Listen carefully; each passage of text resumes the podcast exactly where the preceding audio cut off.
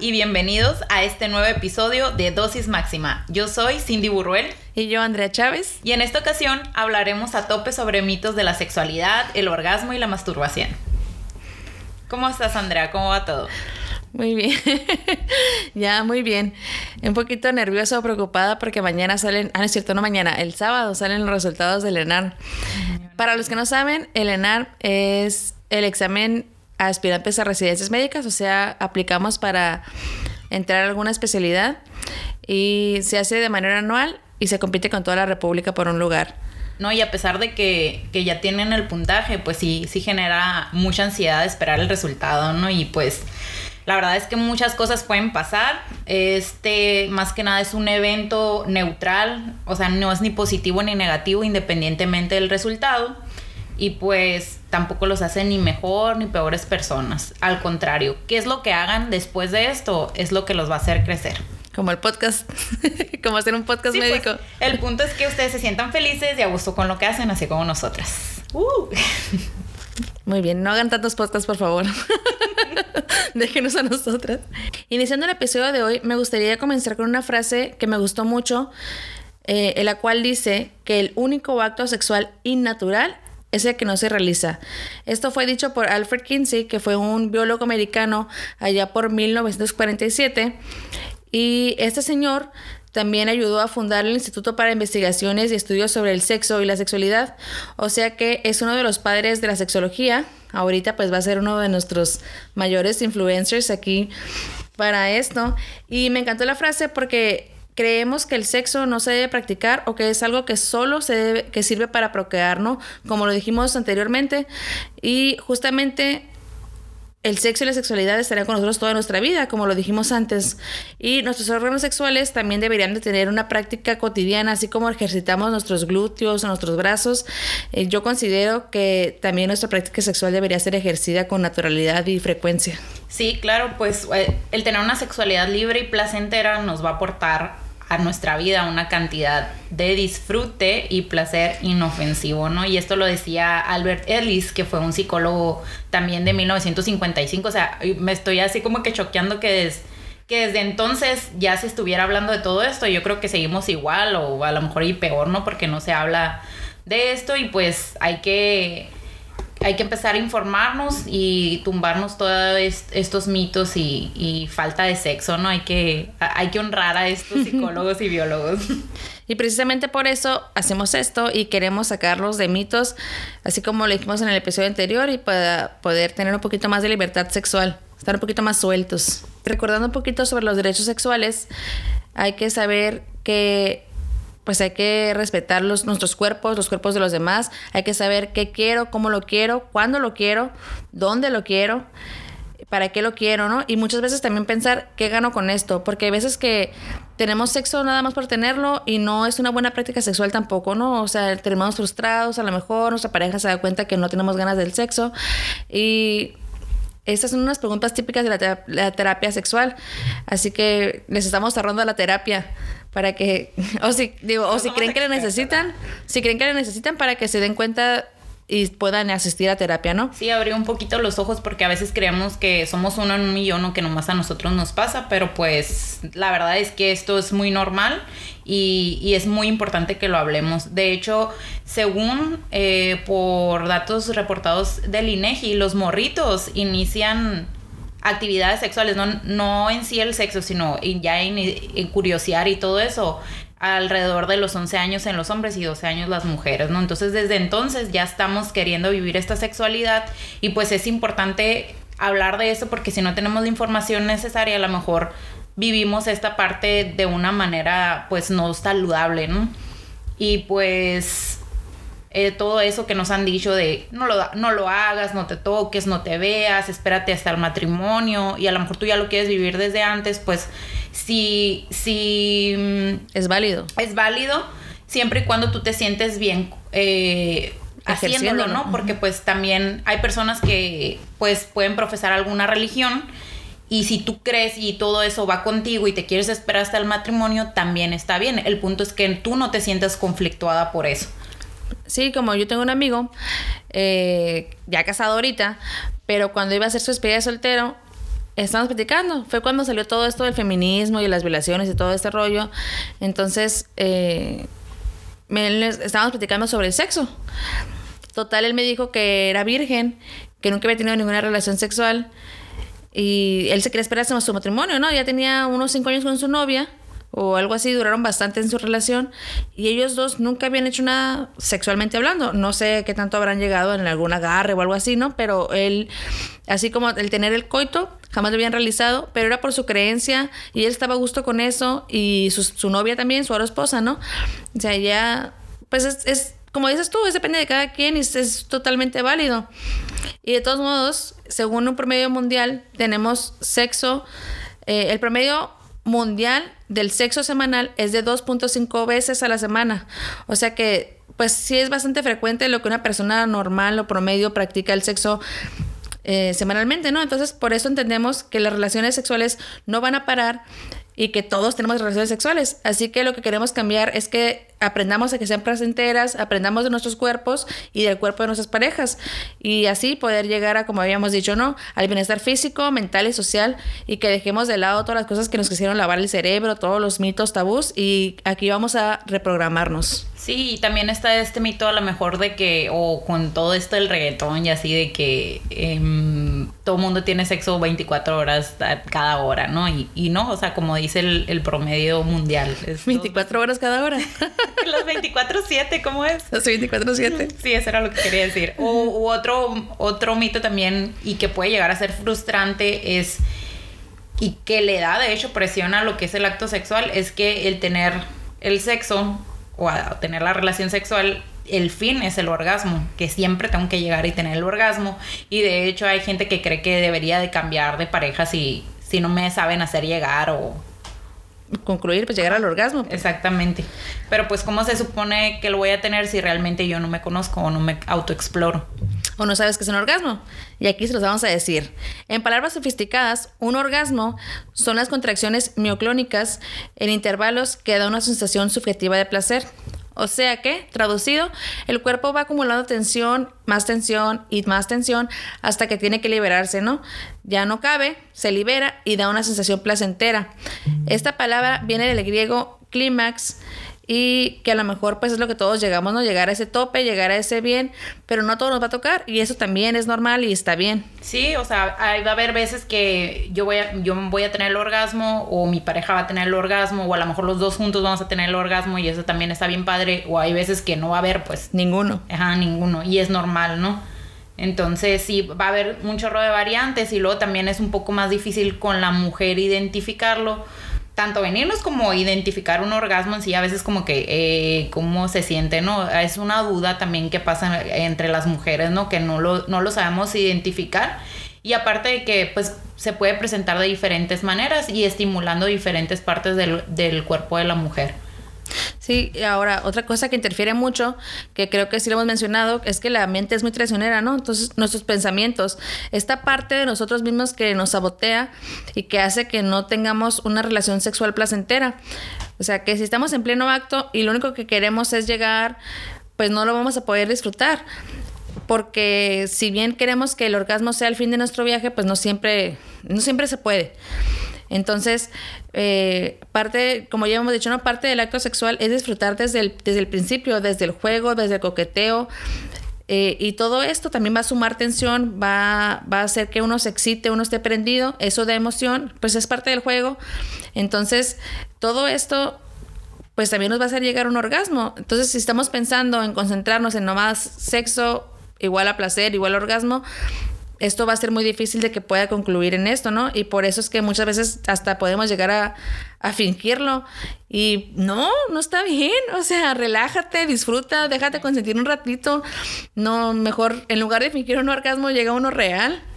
Sí, y eso es cuando lo haces con otra persona, pero ¿qué pasa cuando estamos solas? O sea, ¿realmente te permite sentir o qué es lo que estás pensando? O sea, el, el explorarte, ¿no? Y de hecho, si lo empiezas a hacer, pues si al principio te resulta un poco incómodo, lo vas practicando y se va haciendo cada vez un poco más natural, te vas tocando, vas viendo qué te gusta, si te gusta tocarte en círculos, qué tanta presión te gustaría aplicarte y todo eso. Y de hecho, que es pues la masturbación, ¿no? Y de hecho esto también lo puedes practicar con tu pareja, o sea, mm, que él te toque, que tú le digas, sobre todo si si quieres que te presione más fuerte, que te bese más, que te pase los dedos por toda la piel y todo eso, ¿no? Del otro día, el punto es como comunicarse, pues, y el otro día me vi un meme que decía de que eh, que los hombres no, no, gimen en el sexo y sale así un meme, ¿no? Cortándole, los papás cortándole las, las alitas al, al, niño y representaba así como que el machismo, cortándole las alas a los vatos de que no gimen, ¿no? Cuando tienen relaciones.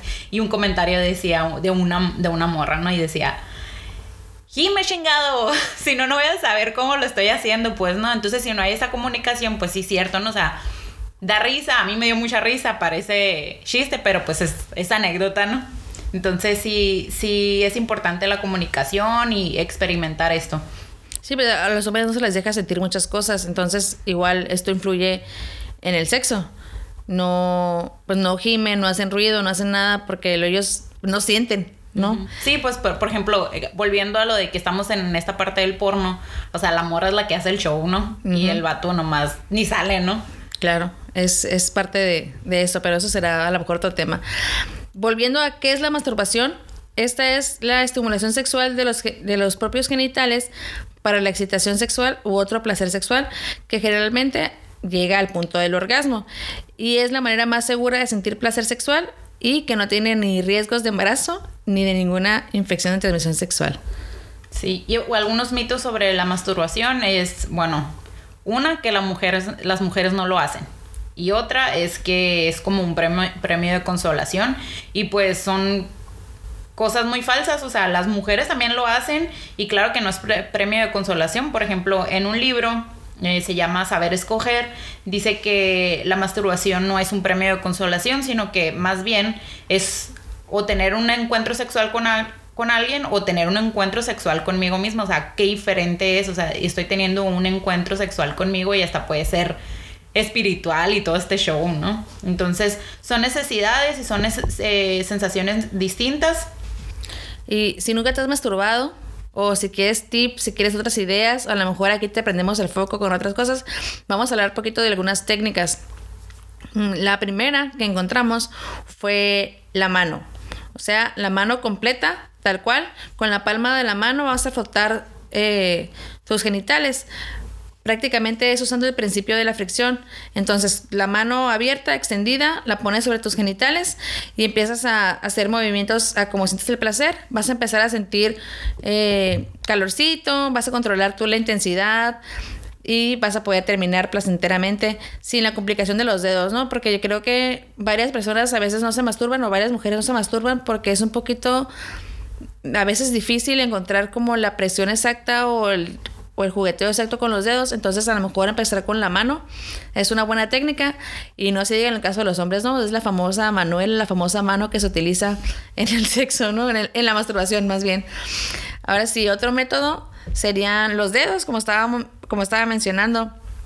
Este pues puede tener diferentes mm, tipos, ya sea que hagamos presión o que hagamos movimientos circulares o ambos, una mezcla, ¿no? Movimiento, algo así como un botón o como tratar de girar a lo mejor una, no sé, movimientos circulares con el dedo. Y aquí lo que puedes hacer también es usar lubricantes. Eh, pues sería un poquito más fácil porque también a veces se siente un poquito de irritación porque estamos secas para la masturbación, entonces puedes usar un lubricante o si ya te estás prendiendo y siempre que te estás humedeciendo, puedes tomarlo con los dedos y utilizar ese lubricante natural. Así que pues para no sentir ninguna molestia, eso sería lo más lo más adecuado, ¿no? Y algo que me llamó la atención para, mientras estaba leyendo es algo que se llama para alargar el placer. Entonces con esto vamos a tomar el clítoris entre el índice y el pulgar entre los dos dedos vamos a controlar la presión y la velocidad. Vamos a estar girándolo o moviendo un poquito el clítoris y hasta que sientes que vas a llegar al orgasmo. Pero antes de llegar al orgasmo, sueltas, dejas de tocarte te tranquilizas un poco y vuelves a empezar. Así las veces que quieras hacerlo hasta que ya digas, no sabes que ya, ya se me hizo tarde, tengo que apurarme y terminas, ¿no? Entonces esto lo haces para tener un, un rato más en toda la fase de excitación y llegas al, al clímax después, ¿no? La otra, como ya hemos dicho, que estaba la técnica de la fricción, puedes utilizar una almohada, la puedes poner entre tus piernas, cabalgarla, hacer como si estuvieras sobre una persona y la acomodas según la altura que quieras, este, a bajarlas, subirlas, moverlas, poner algo más durito, porque algunas almohadas de repente se bajan cuando estás cabalgándolas. No es que sea experiencia propia, ¿no? Pero sí, este, usar dos, tres almohadas y ahí vas a ir frotando hasta que sientas tu estímulo y llegues a tu orgasmo como, como sea más placentero. Y lo puedes hacer utilizando tu ropa interior o te la puedes quitar y puedes utilizar diferentes texturas, la sábana, la toalla y todo eso pues también cambia la... La, la fricción, pues la intensidad. Ajá, sí, pues la fricción, pero también la sensación, porque sí es diferente que sea liso que sea rugosito, rugosito por ejemplo, ¿no? Otra cosa que se pueden utilizar, que a lo mejor eso si ya has experimentado un poco en esa parte y quieres algo más, puedes comprarte juguetes, ¿no? Porque hay un chorro de juguetes. Como por ejemplo está el famoso y el más común que es el vibrador. Eh, este puede tener diferentes formas, no necesariamente tiene que ser la, forma del pene, ¿no? Hay de balitas, hay, hay como huevitos, pero también existen otros como el anillo vibrador que la función de este es lograr que la erección dure más y este se coloca en la base del pene y se puede utilizar no solamente así, o sea, se puede utilizar de diferentes maneras y en diferentes partes del cuerpo, pues porque está generando esta vibración. Otra cosa que podemos utilizar y que a lo mejor no se toma tanto como juguete sexual son los lubricantes. Hay muchos, hay diferentes sabores, tienen diferentes olores, hay unos que te dan así como sensación de calor, sensación de frío. Y el punto es que dejes y te dejes llevar por tu imaginación y que lo coloques ahí donde se te antoje y lo lamas y lo pruebes y todo esto. Eh, también pues hay personas que utilizan algún tipo de alimento que yo no lo recomendaría tanto si lo van a introducir porque luego pasan los accidentes, ¿no? Y terminas en el hospital. No, no introducir no, pero a lo Pero sí puedes jugar, ¿no? Con ellos, o sea, por Pero una Nutella que, que embarras. Ah, bueno, sí, una Nutella, un chantilly con fresitas, chocolate. Algunos otros juguetes que existen y que hay eh, son las famosas bolas chinas eh, que estos sirven para tonificar los músculos vaginales y al tonificarlos se puede tener un mejor control del, del orgasmo y de hecho te lleva a un orgasmo mucho más intenso y placentero. Y lo que tienes que hacer con las bolitas es introducirlas en la vagina, apretar ¿Para qué? Para que estas no se caigan. Y al estar haciendo eso, pues vas fortaleciendo los músculos del piso pélvico y pues como les mencionaba, ¿cuál es el objetivo? Incrementar la intensidad del orgasmo.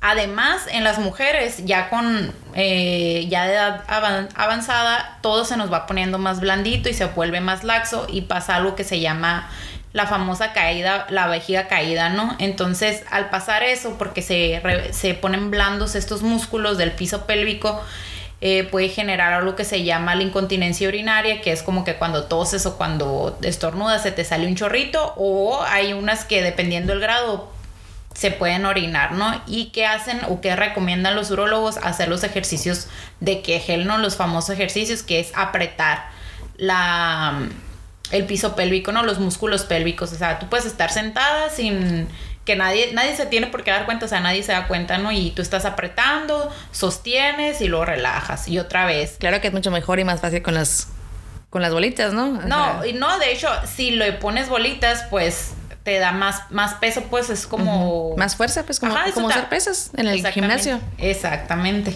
Y también venden no nomás las bolitas chinas, o sea, hay de diferentes materiales, también venden huevitos de obsidiana que básicamente tienen la misma función y si estás en estos rollos de las energías y todo eso, dicen que estas eh, bolitas hacen una limpieza ahí energética de tu... De los chakras. Ajá, ándale, algo así. Algo así. Entonces, no solamente estamos hablando de que vas a tener mejores y más eh, intensidad en tus orgasmos, sino que también eh, puedes prevenir que tengas este incontinencia urinaria por esta parte de que está muy... La caída del piso. Ajá, sobre todo en las mujeres que ya tuvieron varios partos, ¿no? También eso favorece, es un factor pues que favorece la incontinencia. Entonces, súper recomendado. Además de que eh, actualmente estuvimos encontrando que en varios países se utilizan ese tipo de técnicas para el sexo, o sea, durante el sexo. Que mientras tienes con tu pareja masculina, en, una relación pene-vagina, vas a introducir el pene y lo que haces va a ser lo mismo que con las bolitas, ¿no? Vas a empezar a fortalecer un poquito tus músculos, vas a empezar a apretar y eso, por ejemplo, en, algunos países o en algunos lados, yo lo encontré como el beso de Singapur o en francés también lo dicen como pompois, que se traduce algo así como chupadora. Y pues no sé, ¿no? Son, son detalles aquí que hemos encontrado. Entonces, para tener una relación sexual diferente, a lo mejor se pudiera utilizar este, este método. Después les contaremos si nos funciona a nosotros. que las geishas también las entrenan así, ¿no? O sea, no, no, no salen al mercado hasta que ya tienen entrenada la, la pared del la pared vaginal, right? No, no, no sabía. Sí. Y entre otros juegos que tenemos es, no olvidemos que tenemos los, los kits eh, sadomasoquistas y los disfraces, que también son juguetes sexuales, se consideran de esa manera, los encuentran en muchas sex shops, si se quieren dar una vuelta por ahí, ahí con sus parejas. No, y no nomás los sex shops, también hay tiendas, pues las tiendas de lencería, algunas tienen. O puedes ponerte creativo y sacar algo de tu closet. Ah, bueno, eso también. Como vemos, pues sí hay un sinfín de maneras para obtener placer. Pero todo esto va de la mano con la higiene. No vas a introducir nada sucio, ni los juguetes sexuales, ni los dedos, ni la mano, ni nada, nada sucio. Porque así como me platicó, pues digamos que la prima de una amiga, que ella estaba con su, con su novio de ese entonces viendo una película y, y estaban comiendo papitas con chile. Muy típico, ¿no? Las flamijos. estaban comiendo y y pues el vato empezó a ponerse cachondito, ¿no? Quería. Y empezaron ya los dos a besarse todo esto hasta que llega el punto en el que el chavo le mete la mano a la chava y toma pues con los dedos bien enchilados. Imagínate, ahora sí que nunca se le olvidó ahora decirle a su novio que se lave las manos antes de tener cualquier encuentro sexual. No, eso es súper importante. Y otra cosa, hablando de higiene en el sexo, que es muy importante es que si deciden tener, por ejemplo, sexo anal, lo dejen hasta el final. O si van a concluir, por ejemplo, de que tuvieron sexo anal y después quieren concluir con sexo vaginal, siempre limpien el pene, lo hacen, o el juguete sexual que estén utilizando. De preferencia, utilicen condón y cámbienlo por uno nuevo, ¿no? Este, ¿Por qué? Porque el orificio anal eh, fisiológicamente o anatómicamente no está hecho para esta actividad sexual. Sin embargo, aquí no vamos a hacer como que no sucede. ¿Por qué? Porque es una actividad muy común, ¿no? Es más común de lo que muchos creerían. Eh, pero entonces sí es importante que, que, utilicen el condón. ¿Por qué? Porque la mucosa del ano es mucho más delgada que la vaginal. Entonces es más fácil que se hagan microlaceraciones. O sea, ustedes a veces ni se pueden dar cuenta porque la capa es más delgada. O sea, mini cortaditas, pues. Mini cortaditas. Y entonces se puede hacer. Es mucho más fácil que entre una infección, ¿no? Y aparte de ahí, eh, si tú introduces este. Em, el pene o el objeto que ha salido del ano, en el ano, que es parte del tracto gastrointestinal y tenemos una flora intestinal ahí, o sea, hay bacterias, si tú las sacas de ese lugar y las pones en un lugar donde no va, generan una infección, o sea, como en la vagina. En la, como en la vagina, pues si les da alguna vaginitis o en el, en el caso del hombre la infección de vías urinarias también, ¿no? Porque lo están eh, introduciendo una parte que no es, eh, que tiene bacterias, pues, ¿no? No, y que también es común. Por ejemplo, ahí también me contaron otra historia en la que este chavo se le antojó y la novia accedió, tuvieron sexo anal y pero como estaban en casa los papás y cosas así, no querían hacer mucho escándalo, mucho ruido, entonces el vato se dejó el pene sucio. Mm. Ajá, entonces se dejó el pene sucio hasta en la mañana que ya era como todo normal, se metió a bañar y todo esto. Y toma que de repente él tenía molestia y no sabía qué era, no sabía qué era. tenía, él decía que, que tenía como comezón, como por dentro. Y claro que pues no te puedes rascar, ¿no? Entonces él tenía molestia, después también tuvo un poco de ardor al orinar. Y hasta que, digo que no, no, duró mucho tiempo en ir al médico, ¿no? O sea, él luego, luego supo que era algo extraño, algo raro. Fue al médico rápidamente cuando tuvo las, empezó con los síntomas y le dijeron que tenía una infección. Dice que duró como un año o dos años para que se le quitara por completo la infección. Y no, nunca más sexo anal. Eso, también es importante porque hay que orinar hombres y mujeres después de tener una relación. Y aparte, lo que les mencionaba en un, un episodio anterior, pues de que si tú ya, ya traes una infección, hay que decirle a tu pareja, pues, para que tengan, a lo mejor eso le pasó, o sea, a lo mejor por eso batalló tanto para que se le quitara, o sea, si seguía con su pareja, y tenían sexo sin protección, independientemente que ya no fuera anal, pero pues se pudieron estar reinfectando los dos, pues y por eso a lo mejor no se le quitaba. No, él, él contó que fue una sola vez, pues él se le antojó el sexo anal y pues toma que el pene se quedó todo lleno de algo, a lo mejor, y eso le causó más infección, o a lo mejor por eso, o sea, fue tanta la bacteria que quedó ahí, probablemente que hizo que durara tanto tiempo en poderse quitar la infección, ¿no? Porque hasta dice que le hicieron cultivos y todo el rollo, el pobre vato. Así que tengan mucho cuidado, la higiene es muy importante. Sí, o sea, no les vamos a decir que no lo hagan, pero pues les tenemos que decir que tengan sus medidas y sus precauciones. Sí, pensando que aquí, recuerden que aquí lo estamos haciendo todo con conciencia, conociéndonos y informados, ¿no? Eso es lo más importante que ya les hemos recalcado, entonces esto es nuestro objetivo. Entonces, ya para resumir el episodio de hoy, la masturbación es natural y es un excelente camino para conocernos. Se vale hacer uso de cualquier cosa que se nos antoje para nuestra diversión en el encuentro sexual. Así como ya dijimos, pues nuestros juguetes, las manos, los vibradores. Hay que tener la mente abierta. Exactamente. Y pues usar lubricantes, de hecho, es de que sea de preferencia base de agua. También este es muy, muy práctico. Tanto si utilizas eh, juguetes, si practicas sexo anal, sexo vaginal, es de mucha, mucha, mucha ayuda ayuda, exactamente. Sí, sobre todo recordando que, como estamos diciendo, no, no, todos los orificios son precisamente para esto, entonces no va a haber una lubricación adecuada. Si la vagina necesita lubricantes, ahora imagínense el pene, ¿no? Entonces pudieran encontrar también ahí hablando de mentes abiertas, pues pueden encontrar algún sabor que les guste más, algún olor que les guste más y de esa manera hacer más atractivo su sexo y una relación sexual más placentera.